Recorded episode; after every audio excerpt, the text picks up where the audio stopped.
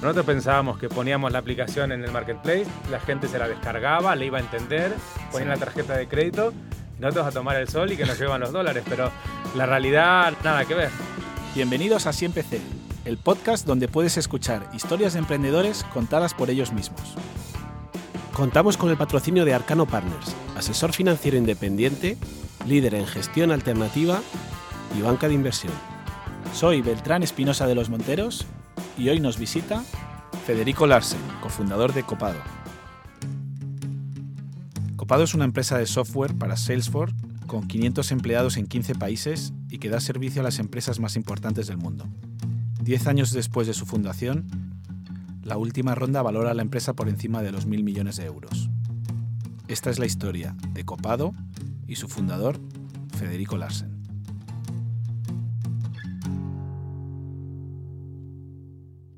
Federico, bienvenido a Siempre Muchas gracias por tenerme, estoy muy contento de estar aquí. Bueno, el placer es nuestro. Federico, tú naces y creces en Argentina y estudias ingeniería informática. Eso es. Cuando terminas la carrera, ¿qué haces?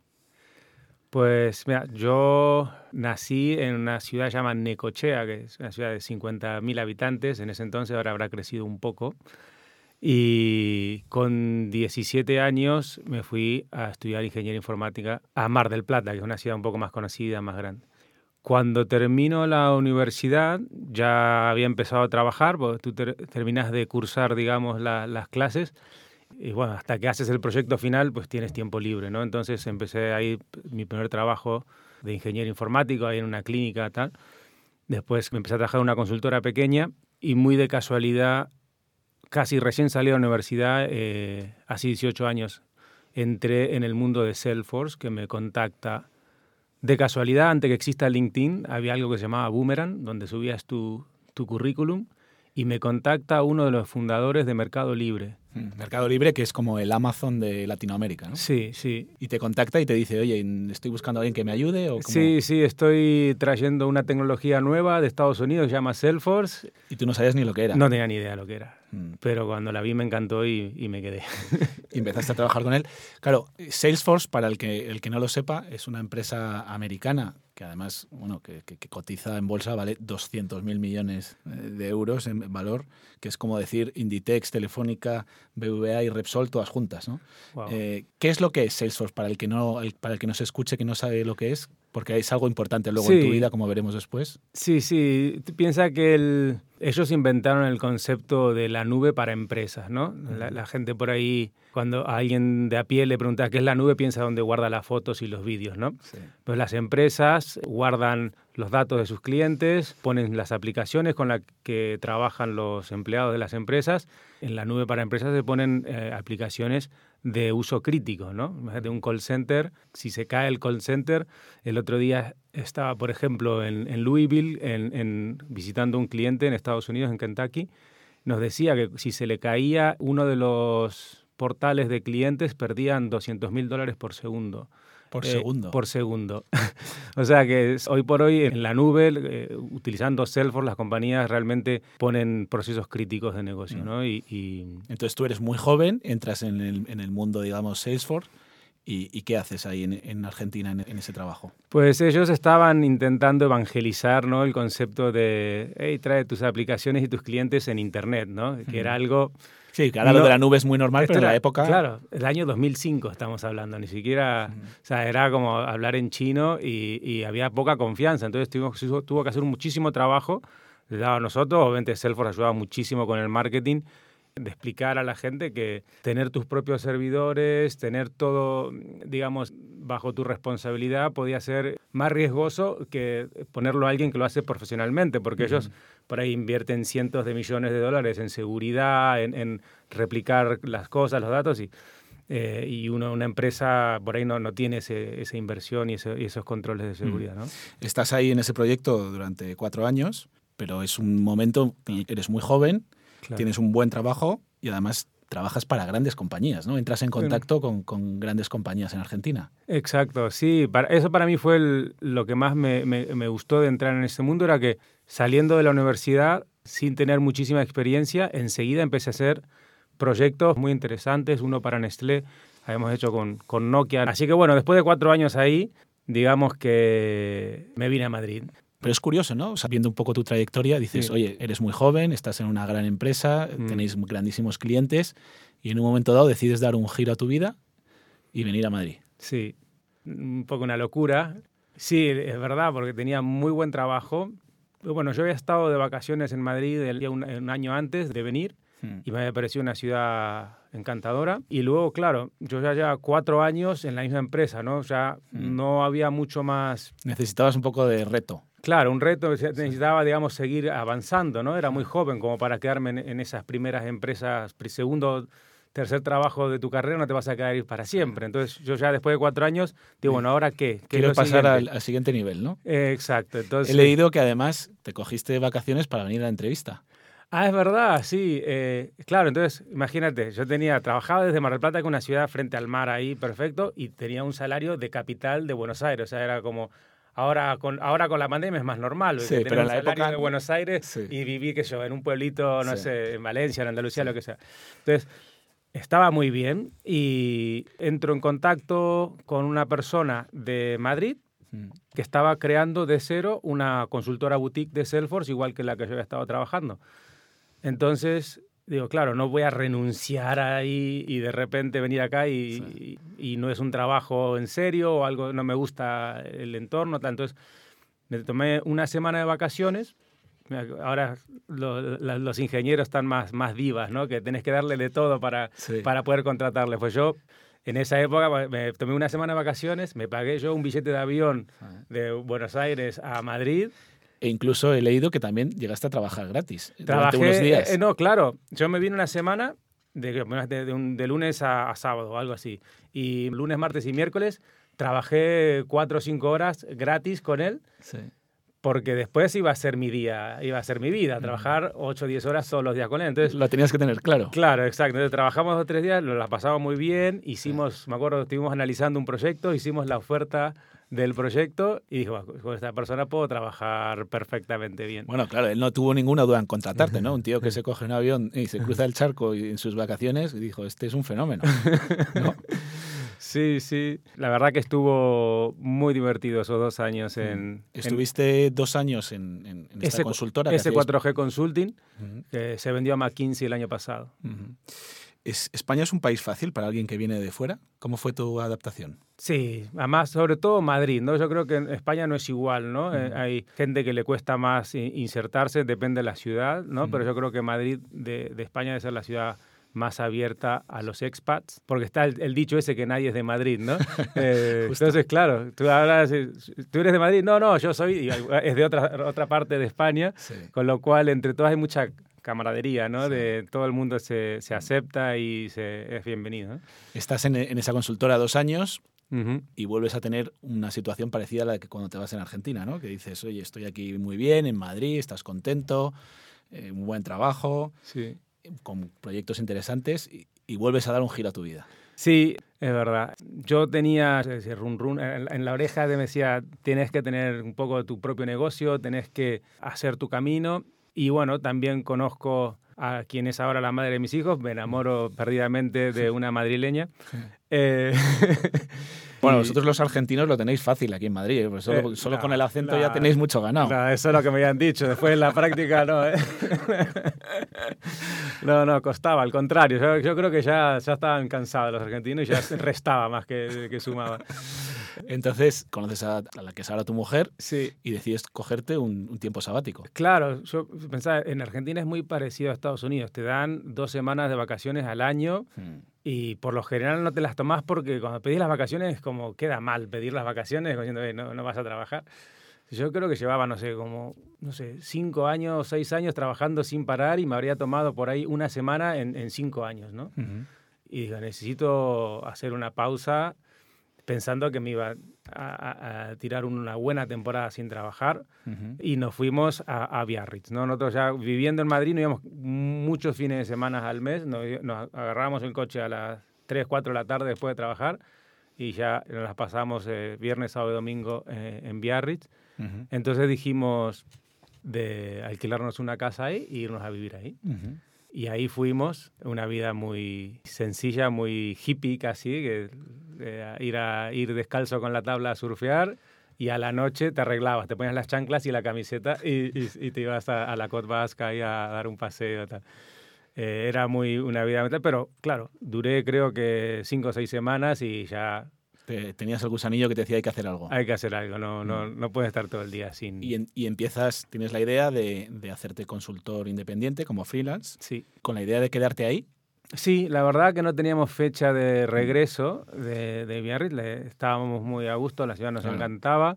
Pero suena como muy idílico, ¿no? Hago surf por la mañana, estoy con mi novia, vivo un poco como quiero y... Y, después trabajo un poco de sí, Trabajo un poco con, ¿no? como freelance. ¿Cómo, vas consiguiendo trabajos? Mira, el, lo primero que hice es cuando en el momento que yo me fui de la consultora, dos o tres clientes pequeños que me conocían bien me decían, Fede, yo quiero que tú me sigas haciendo esto. Entonces, creo que uno o dos clientes me siguieron contratando y, con eso, para el estilo de vida que teníamos en Berlín, nos alcanzaba y nos sobraba, ¿no? Pero después de un par de meses de haciendo, digamos, trabajillos, digo, no, esto no me está ayudando a mi carrera profesional. No es un reto, ¿no? Eh, sirve para pagar las cuentas, pero no, no es un reto. Entonces, me suscribí en, una especie, son como bolsas de trabajo de, especializadas en, en Londres, donde te consiguen proyectos, ¿no? De ahí desde Londres como que el, hacen como de broker, ¿no? Tienen, les llegan todos los proyectos de, en Europa que se están haciendo, en este caso de Salesforce, y ellos tienen eh, los contactos de todos los especialistas. Claro, yo en el, eso era el 2011, ya llevaba como seis años trabajando, seis, siete años trabajando en Salesforce, que era... Mm. Sí, ya te lo sabías de memoria. Me lo sabía de memoria y en esa época no había mucha gente que tenía tantos años de experiencia. Entonces, no me costó nada conseguir un, un, muy, buen, muy buen proyecto. Eh, que, un buen proyecto que es un contrato con una farmacéutica danesa sí, sí. para un proyecto concreto, ¿no? Entonces tú aplicas, lo ganas, digamos, y empiezas a trabajar con ellos.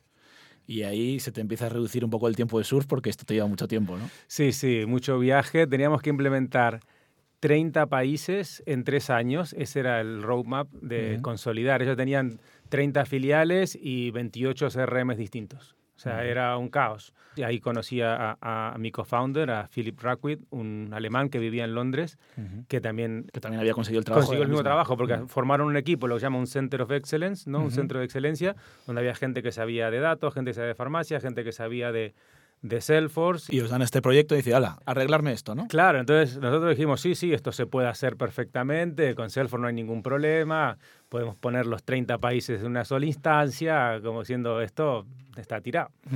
Y cuando empezó el proyecto nos empezamos a dar la cabeza contra la pared, porque para, para mí era el proyecto más grande que iba a implementar hasta el momento, ¿no? Y creo que para Philip también, ¿no? Entonces nos dimos cuenta que no funcionaba. O sea, Italia iba a desplegar algo y sobrescribía a los alemanes, luego los alemanes volvían a arreglarlo y pisaban a los canadienses, los australianos en medio de la noche te destrozaban todo y te enterabas el otro día por la mañana. O sea, era, digo, esto es un show, o sea, no, no iba a funcionar, ¿no? íbamos a, el proyecto iba, iba a fracasar. Entonces, poco teníamos dos opciones. Una es renunciar al contrato y irnos a, a buscar otro más fácil o arreglarlo, ¿no? Porque en su momento buscamos a ver cómo podemos arreglarlo, cómo lo están haciendo los demás. Y no había nada realmente útil, ¿no? Eh, había muchas cosas de open source que podías hacer, pero no había nada, nada que realmente te funcione. Entonces decidimos crear la tecnología para solucionarnos nuestro propio problema, para que nosotros podamos salir del barro y no fracasar, es poder entregar el proyecto en tiempo y forma. Y así fue, ¿no? Creamos nuestras propias herramientas entregamos el proyecto eh, después de tres años, se implementaron los 30 países exitosamente. y... ahí se te encendió una bombilla, ¿no? Eh, decir, oye, si esto ha funcionado para nosotros y no he encontrado nada en el mercado que, que me lo diera, a lo mejor esto le puede servir a otros proyectos, ¿no? Totalmente. Entonces dijimos, ¿qué pasa si nosotros tenemos este problema? Y eso que éramos bastantes expertos, imagínate los, todos los proyectos que se están haciendo en paralelo en todo el mundo con equipos igual o menos, con menos experiencia deben estar, pero totalmente hundidos en, el barro, ¿no? Por no decir otra cosa peor. Entonces dijimos, bueno, vamos a publicarlo en el marketplace de aplicaciones de Salesforce. Que es como una especie de Apple Store. De, sí, exacto, pero para empresas, eh, para, aplicaciones empresariales. Mm. En, en, la, en, vuestra web hay una frase que, que me ha hecho mucha gracia que dice que Copado no quería cambiar el mundo, que solo queríais ver a vuestras familias más a menudo.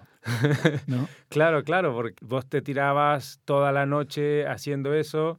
Por suerte yo trabajaba de casa y, podía ver por ahí a mi hijo gatear, mi primer hijo gatear, mientras yo estaba ahí trabajando hasta la noche, pero... Era una manera de solucionar la vida de la gente. Claro, claro. Nuestros clientes, imagínate, los mandaban a hacer estos despliegues por la noche, muchas veces los fines de semana, para no disrumpir las operaciones de la compañía y el lunes llegaban a ver qué se había roto. Mm. Porque por más que te hayas echado 48 horas desplegando, el lunes seguramente algo se había roto. Entonces, claro, imagínate la vida familiar, si mm. todos los fines de semana, cuando tenés que ir a los cumpleaños, a la cena, eh, tú no estás y estás quemado, llegas tarde y encima en el trabajo te están machacando porque, las cosas no funcionan. ¿no? Porque suele ser muy habitual en las empresas culpar a los de sistemas. ¿no? Claro.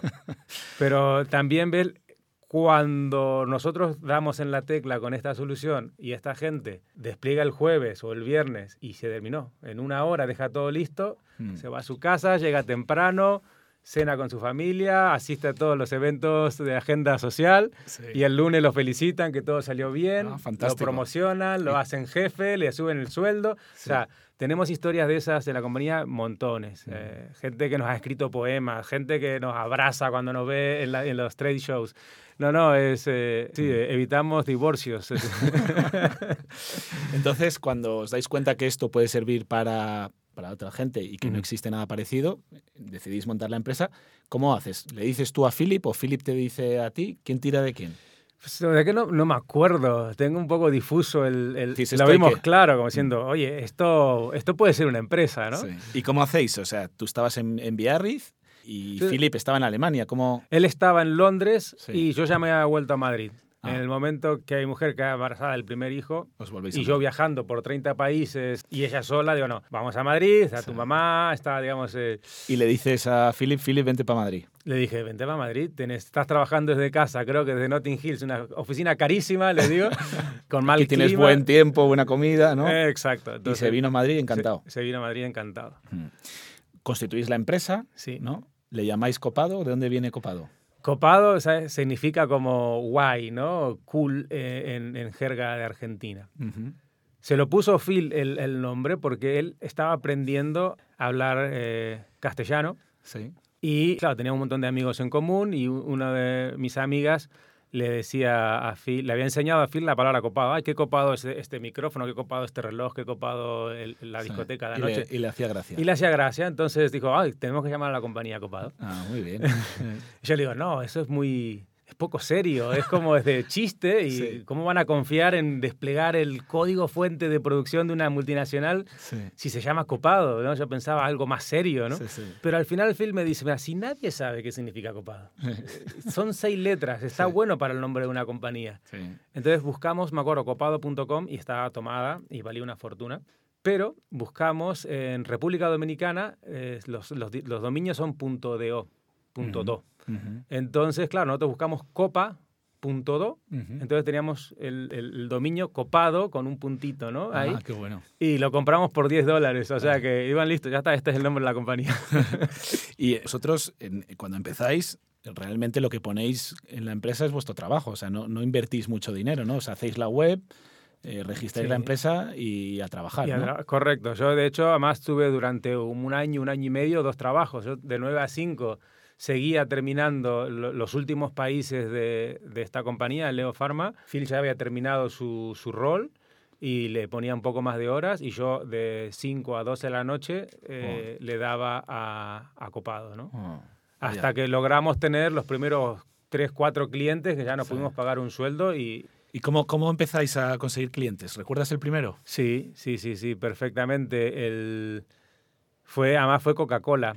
O sea, empezamos, no, está mal, no ¿eh? está nada mal. Empezar con Coca-Cola. fue, nosotros teníamos, teníamos miedo que al principio que se lo instalen un montón de gente gratis con cuentas Gmail y que nosotros teníamos como una, especie de freemium, ¿no? De, lo puedes usar tanto eh, gratis y luego ya si usas más lo tienes que pagar. Y si mm. teníamos miedo que se nos saquen con 20 cuentas Gmail el mismo usuario, entonces estábamos un poco ahí eh, reticentes. Pero este era un típico viernes que con el grupo de amigos, el viernes a las, después de trabajar, nos íbamos de vuelta a Biarritz o a, Cantabria o a Asturias, nos estábamos yendo de viaje y nos entra un lead, nos entra alguien interesado con un Gmail. Y esas cosas de la vida. Vos podrías haber ignorado el email o, o, o bueno, como digamos, iba de, no, no, iba conduciendo, le puse a contestar, ¿no? El tipo preguntó varias cosas, cómo se hace esto, cómo se hace lo otro, ta, ta, ta. Y bueno, le contestamos y le digo, bueno, ¿me puedes dar tu email de, de trabajo?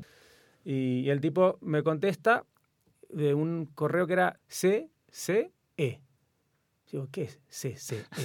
Entonces lo busco en internet. CCE era Coca-Cola Enterprises de Atlanta. Bueno, te entra un temblor, ¿no? Sí, sí, sí. Digo, Ostras, este es Coca-Cola, no sé. Que, claro, luego me di cuenta, hay 20.000 Coca-Cola. Tenés Sí. Coca-Cola Company, Sí, Coca-Cola luego Enterprise, la embotelladora, la no sé qué, Exacto. sí. Pues esta era eh, Coca-Cola Enterprises es lo que luego se transformó en Coca-Cola European Partners. Sí, que la embotelladora, está- la sí. embotelladora de aquí. Sí. Pero se llevaba desde Atlanta y después tuvo una reestructuración, Sí. mezcla- mergearon todas las de, las de Europa. Ese fue el primer cliente, digamos. Qué bueno, qué buena, qué suerte empezar así. Y cuando tú vendías la empresa a un cliente, ¿qué, qué le explicabas que era copado? Pues ellos venían diciendo, tenemos problemas para hacer los despliegues. Nos Mm. dan errores, no sabemos qué cambió. Entonces nosotros les explicamos, no te preocupes, para este problema tenemos este feature, para este otro problema tenemos otro feature, para cuando te salga esto, le das a este botón. Porque como teníamos todo muy claro porque lo habíamos vivido en primera persona. Sí, ¿no? además durante tres años, ¿no? O Y durante años estaba te probado. salen- Te salen, problemas de todo tipo. Sí, sí, sí. Y con muchas filiales. Exacto, o sea que habíamos vivido, digamos, Mm. todo, digamos, todos los problemas de primera mano, con lo cual teníamos una buena respuesta para casi todo. Entonces, pero la, la gente en, la- en las demos, las primeras demos, ¿no? Bueno, ahora ya es- hay más awareness, hay, hay, hay competidores, hay mucha información, pero al principio la gente lo veía por primera vez y, Y- decía, Alucinaba. wow, hay uno que nos dijo en una demo, voy a llamar a mi próximo hijo, lo voy a llamar Copado, dijo. porque no lo podía creer. ¿Y cuándo empezáis a ganar dinero? primeros años no teníamos facturación, era desarrollar, desarrollar, desarrollar. Y el primer año que cerramos a- a Coca-Cola, pues ya empezamos a ganar dinero porque era un modelo ¿no? de software empresarial, ¿no? que pagan, digamos, al año un, Sí, un fee. Un, in fee, Sí. ¿no? Esto es recurrente, ¿no? es como Sí. una suscripción de Netflix, ¿no? sí, que tenés que pagar... eh, Sí, que te da mucha visibilidad y tranquilidad, ¿no? sí. ¿Y cuándo te das cuenta que dices, oye, esto que tenemos aquí, esto puede ser algo grande? Pues mira, íbamos haciendo las demos, como te contaba, y todo el mundo lo veía clarísimo. wow, esto es exactamente lo que necesito y, y claro, nos contactaban casi únicamente grandes empresas, ¿no? Empresas del Fortune 500, Fortune 1000. Claro, eran las que realmente este problema se les significaba un montón de dinero, ¿no? Pero cuando, si tú tienes una, una instalación pequeñita que con una o dos personas lo arreglas, con un par de entornos de pruebas lo, lo puedes hacer a mano y no se nota la ineficiencia. Ya. Pero Cuando si tú eres una empresa del Fortune 500 que te gastas yo, cientos de, de ingenieros de una consultora como puede ser Accenture o Deloitte, tal, tienes cientos de ingenieros que te salen millones de dólares, una ineficiencia en ese proceso de, de Sí, sí. desarrollo Mm. pueden resultar en, en cientos de miles o millones de dólares tirados a la basura, ¿no? Entonces, esos clientes fueron los primeros que, que nosotros tampoco lo sabíamos al principio. Nosotros pensábamos que poníamos la aplicación en el marketplace, la gente se la descargaba, le iba a entender, ponían Sí. la tarjeta de crédito nosotros a tomar el sol y que nos llevan los dólares. Pero la realidad, nada que ver. Ya. Tenías que conocer a cada cliente, había que hacer un enterprise sell, había que ponerle un customer success que los acompañe en todo el camino, había que entrenar, poner soporte 24 horas. O sea, hubo, tuvimos que hacer un montón de cosas para poder servir a, a este tipo de clientes y bueno, es lo bonito de- del camino de ir aprendiendo, ¿no? Mm.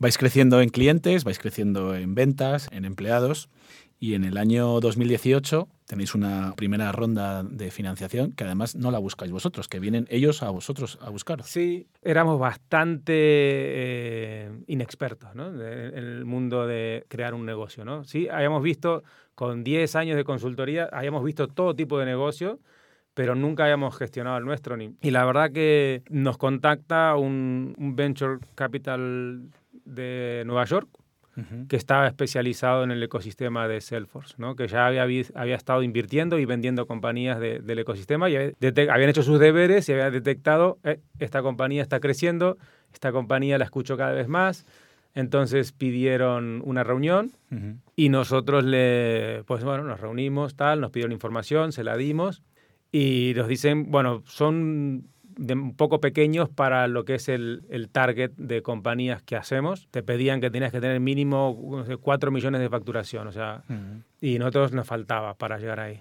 pero le dijimos, imagínate que esto sería de septiembre o del 2017, y le decimos, si vienes en enero, febrero del 2018, ya hemos llegado. Ya hemos llegado.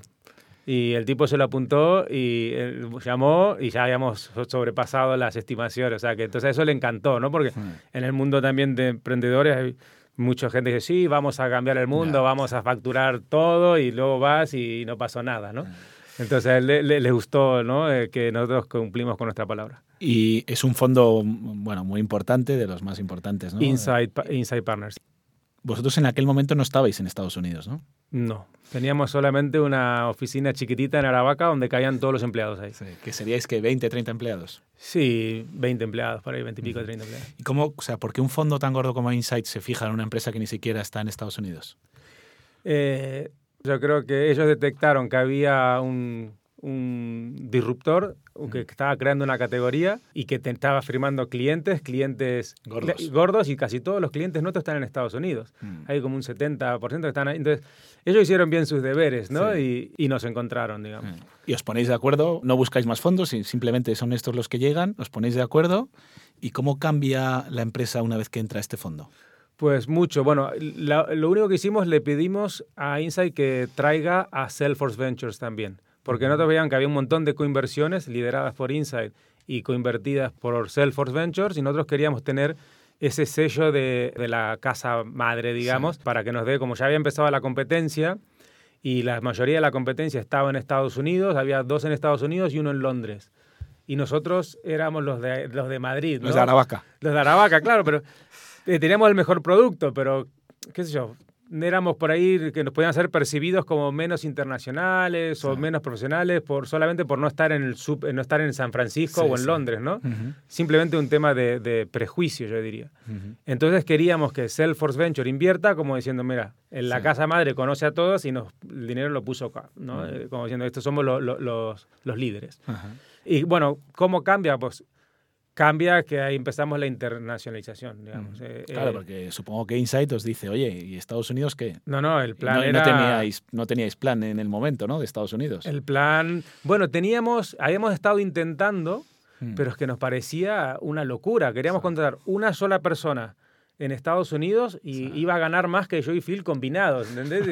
y eso era lo, mínimo que le podías ofrecer. Y claro, después no sabíamos, por ejemplo, cuánto stock le tenías que dar o equity, no, no, teníamos experiencia de... Se hacía un poco demasiado grande aquello. Claro, lo estuvimos intentando y por suerte no lo logramos, porque yo creo que a gente que le ofrecimos lo que le ofrecimos ahora se debe estar matando, ¿no? Porque le estábamos ofreciendo un montón de equity, un montón de todo y, y no lo cogieron. Y no lo cogieron porque pensaban que era poco, ¿no?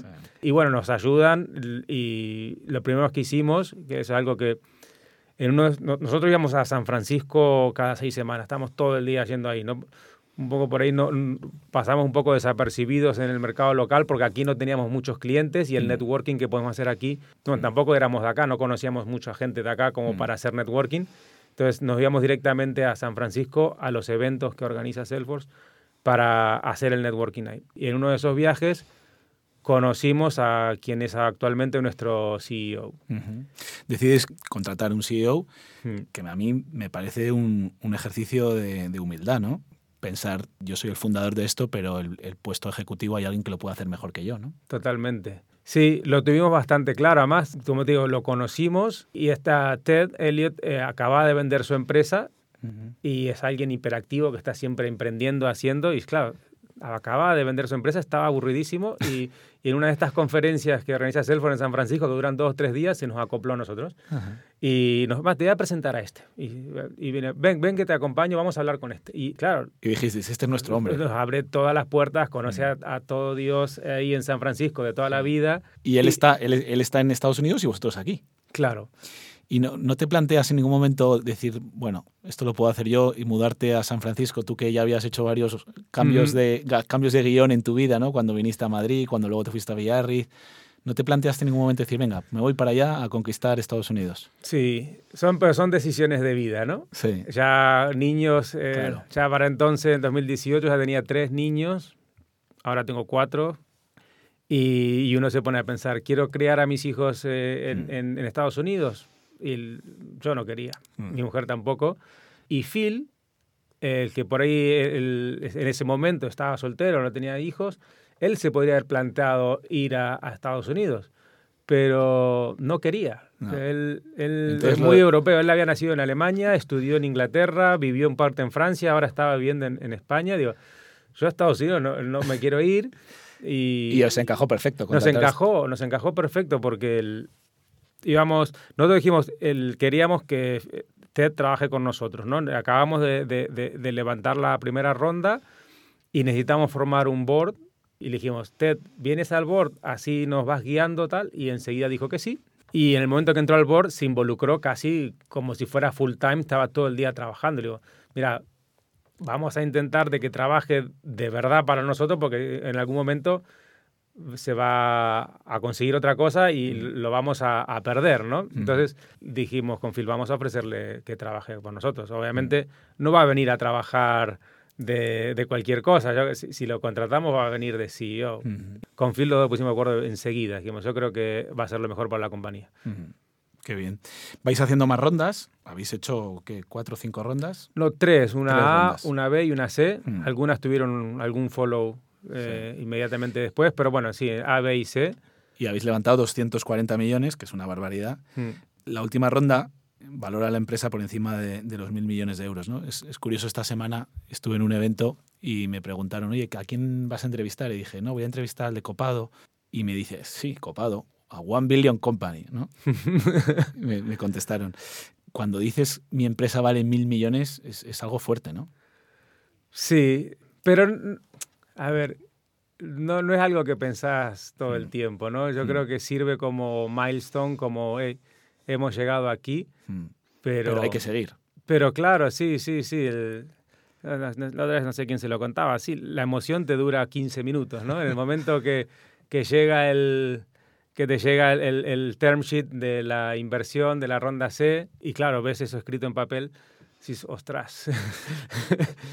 Pero dura 15 minutos y después volvés, que- te pones, a abrís el email y te pones a contestar y a trabajar y, y todo sigue igual, no cambia nada, ¿no? Ni, ni a nivel personal ni a nivel eh, profesional. En estas tres rondas, aparte de Insight, que es un gigante, también han entrado otros grandísimos fondos, como SoftBank, por ejemplo.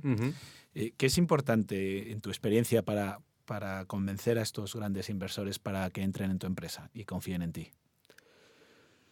Eh, yo creo que el- tenés que mostrar números ¿no? y resultados. Las- son muy analíticos. ¿no? Ellos te ven, a ver, eh, sobre todo, ellos veían nuestra tasa de crecimiento, que veníamos creciendo, ah, duplicando año a año, con una retención de clientes y de mm, net revenue retention, o sea, de los clientes del año pasado, cuánto me gastan al año siguiente, ¿no? Y eso crecía al 130%, ¿no? Del, contando los que se te fue, que se te iban, por decir algo, 100 clientes del año pasado, este año te quedan de esos 100, te quedan, que yo, eh, 92. Y esos 92 gastan un 130% que los, que, que los del año pasado, ¿no? Más los, el revenue nuevo que haces todos los años, que sumas otros 50, 100 clientes nuevos. Entonces, el, ven a la bola de nieve que esto va bien y, claro, viendo, viendo lo- los números SaaS, las métricas SaaS de Software as a Service, que son las que en ese momento eh, estaban de moda, seguían invirtiendo, ¿no? Ahora ha cambiado el mundo y ya no es solamente crecimiento, sino también es eficiencia. Aparte de, contratar a un CEO en el, en el momento, también contratáis un CFO y luego todo tipo de, de puestos ejecutivos. ¿Cuál es tu papel ahora mismo en la empresa? Sigo siendo el Chief Technology Officer, ¿no? El que lleva la, la visión que de la tecnología. El corazón de la compañía. Bueno, en una empresa mm, técnica de producto es un rol importante, Sí. pero bueno, en, en el mundo del software y sobre todo para empresas es muy importante marketing y, y ventas, ¿no? Distribución. Tú puedes tener el Claro. mejor producto, pero, Pero, si no lo vendes, no. si no lo vendes, no, no sirve nada. Mm. Habéis cumplido 10 años, ¿no? Habéis conseguido en estos 10 años, pues eso, eh, posicionar una empresa que, con su última valoración de por encima de los mil millones de euros. Supongo que también ha habido momentos complicados, ¿no? ¿Cuál ha sido el momento más difícil en estos 10 años? Pues para mí el más difícil fue el año pasado, ¿no? El año pasado cuando de repente nosotros veníamos haciendo un playbook que era invertir en crecimiento, demostrar crecimiento y te seguí financiando, ¿no? De ahí la serie A, B, C, tal. El año pasado ya nadie financia a nadie, eh, al menos que seas profitable, pero nadie estaba ahorrando o haciendo profitable. ¿Por qué? Porque si podías invertir en crecimiento, ¿para qué vas a guardar dinero en la caja si lo puedes reinvertir en dinero? Es más, gasta más de lo que tienes, total, mientras crezcas te van a seguir financiando. Entonces, el año pasado tuvimos que reajustar y reestructurar la compañía, cambiar todo el roadmap para poder tener una compañía que siga adelante a pesar de, que se haya acabado el, dinero gratis, ¿no? Que te lo tiraban Sí, con la subida de los tipos de interés, claro, ahora el juego ha cambiado. Entonces, eh, el momento duro fue que en algún momento tuvimos que reducir plantillas. Íbamos a ser casi 700 empleados en un momento, éramos 600, no sé, 70 empleados y lo tuvimos que bajar casi de golpe a, a, a 500, ¿no? Pero claro, te das cuenta cuando tú empiezas a mirar es la cantidad de cosas que estábamos haciendo que no tenían sentido, ¿no? Estábamos haciendo un montón de cosas, teníamos un montón de gente en distintas cosas y tuvimos que, lamentablemente, priorizar. Mm. Vamos a enfocarnos en esto, esto y esto y todo lo que no esté dentro de estas tres cajas. Un back to basics, ¿no? Sí, sí, sí, sí. Yo creo que es sano, ¿no? Es como, es un ejercicio natural. ¿Y a futuro qué podemos esperar de Copado? Pues yo estoy muy emocionado, sobre todo lo que decías de inteligencia artificial. Se abre un mundo nuevo, ¿no? Ahí. Se un mundo nuevo. Eh. Tenemos gente súper eh, capacitada en inteligencia artificial. Yo personalmente estoy muy involucrado también con eso y creo que se abre todo un, un abanico de, de, funcionalidad que va a hacer que nuestros clientes sean aún más productivos. ¿no? Entonces, vamos a seguir lo que es el futuro de la compañía. Tenemos como tres grandes temas. ¿no? Uno, seguir transformando Copado en una plataforma que sea fácil de extender y personalizar, porque no todos los clientes son iguales. El otro tema es testing. ¿no? Hemos adquirido una compañía en Finlandia muy, muy potente en testing. Era un gema, era el mejor producto, pero claro, nadie lo conocía, nadie lo estaba vendiendo. Entonces, nosotros hemos tomado ese producto y ya le hemos hecho multiplicar por 10 la facturación en un año y medio. Entonces seguimos avanzando en el testing porque van de la mano, ¿no? Eh, desplegar automático sin testear automático es como muy peligroso. y la tercera vía ahora es inteligencia artificial. Muy bien. Vamos con las tres últimas preguntas que nos trae nuestro patrocinador Arcano Partners, que es líder en gestión alternativa y banca de inversión. La primera pregunta es que nos hables de alguien que haya sido una inspiración para ti o alguien a quien hayas admirado. Mira, yo creo que al principio yo diría a mis padres, porque los dos tenían su propio negocio, y eso creo que me dio a mí esa, ese bichito que yo siempre supe que iba a tener algún día, iba a tener mi propio negocio. ¿no? Si no, mm. quizás no, no hubiese tomado esa, la decisión de ir por este camino. Y ya luego en el mundo más de, de la tecnología, a, mí siempre tomé como role model el fundador y CTO de, de, Salesforce, ¿no? Claro, yo como CTO y fundador, yo quiero ser como él, ¿no? quiero ver como que era una empresa grande de alto impacto. Eh, bueno, como él hasta 200 mil millones de valoración de Salesforce tienes recorrido por delante. Sí, sí, sí, creo que no, no sé si a llegar, pero bueno, es, bueno siempre tener un, referente. Un referente ¿no? ¿Algún libro que hayas leído en tu vida que te haya inspirado que puedas recomendar? Sí, tengo un par. Uno que me gustó mucho cuando estaba en, la universidad, que por ahí tenés la, la mente pensando en 20.000 cosas y no la pones en orden. Uno se llama La conquista de la mente, que está muy interesante y te viene a decir básicamente que tu cerebro funciona 24/7, quieras o no quieras. O sea, es no lo puedes parar.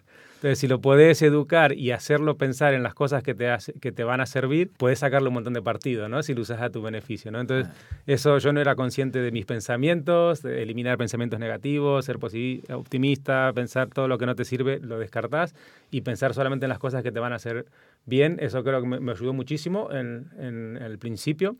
Luego tuve una época que me leí todo lo que publicó Tony Robbins, Anthony Robbins, este coach eh, de vida y de negocio y de todo. Y más recientemente, por ahí en los últimos años, he leído muchas cosas de leadership y, y de management. Hay uno que está muy bueno que se llama Extreme Ownership, que está muy bueno para gestionar empresas, que eh, hace digamos, analogías entre lo que es la vida de, de un Navy SEAL en la, en la, guerra, que tiene que operar un equipo, mm. equipos en remoto, bueno. muchas personas de distintos equipos trabajando juntos con, un, con una misión común. Y no es culpa de uno o culpa de otro, porque si la misión falla, mm, pierden sí. todos, ¿no? Mm. Y se paga con vidas, no se paga con, con revenue o con un cliente, ¿no? Se paga con vida. Entonces, la comunicación y la sobrecomunicación hacia arriba y hacia abajo, la confianza en el otro es fundamental. Y está muy bien porque te hacen un, capítulo y luego la aplicación al negocio. Muy buenas recomendaciones, muchas gracias. Nos pones deberes para este verano.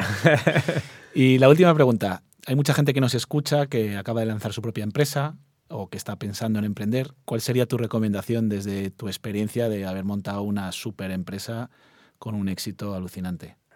Que lo intenten y que lo hagan, ¿no? Yo creo que la experiencia de, emprender, en el peor de los casos, va a ser una gran escuela, ¿no? Vas a saber todo lo que no tienes que hacer para la siguiente, ¿no? O vas a conocer gente. Yo creo que emprender es, es, bueno, ¿no? Incluso si luego decides que te vas a quedar en el mundo de, de trabajar eh, por cuenta ajena, vas a valorar luego por ahí en tu empleador eh, un montón de cosas que por ahí no sos consciente cuando, ¿no? Lo que cuesta pagar un sueldo, lo que cuesta conseguir un cliente, lo que cuesta todo creo que es, está bueno ¿no? emprender, ya sea para quedarte en el mundo o, para volver al mundo laboral, porque creo que muchas veces la gente no es consciente de, lo duro que es emprender y de lo mm. difícil, y luego que es sano también, genera riqueza, genera trabajo y, y por lo menos hay que intentarlo. ¿no? Muy bien. Antes de despedirnos, ¿Te parece si le mandamos un saludo a tus hijos que, sé que nos escuchan? Sí, sí, sí, sí. ¿Eh? Eh, son fan número uno de, este podcast y, siempre me dicen, papá, papá, pon el capítulo de tal, pon el capítulo de cual, ya se lo saben y se los repito y, con eso se duermen, les encanta. Pues oye, les mandamos aquí a todos un, saludo. ¿eh? Muchas gracias. Y, les esperamos aquí en unos años. ya estaría bien, ¿no? bueno, Federico, muchísimas gracias por venir y, muchos éxitos. No, gracias a ti, muchísimas gracias. Gracias. Gracias a Arcano Partners por patrocinar este espacio. Arcano Partners apoya a los emprendedores. Si queréis estar al día podéis suscribiros a nuestra newsletter en nuestra web asiempc.com. Nos podéis seguir en Instagram, Twitter, LinkedIn y Facebook y enviarnos vuestros comentarios. Si queréis contactarnos, nos podéis escribir a info.asiempc.com. Gracias a Luis, el chino Loreto, por permitirnos tener el mejor sonido.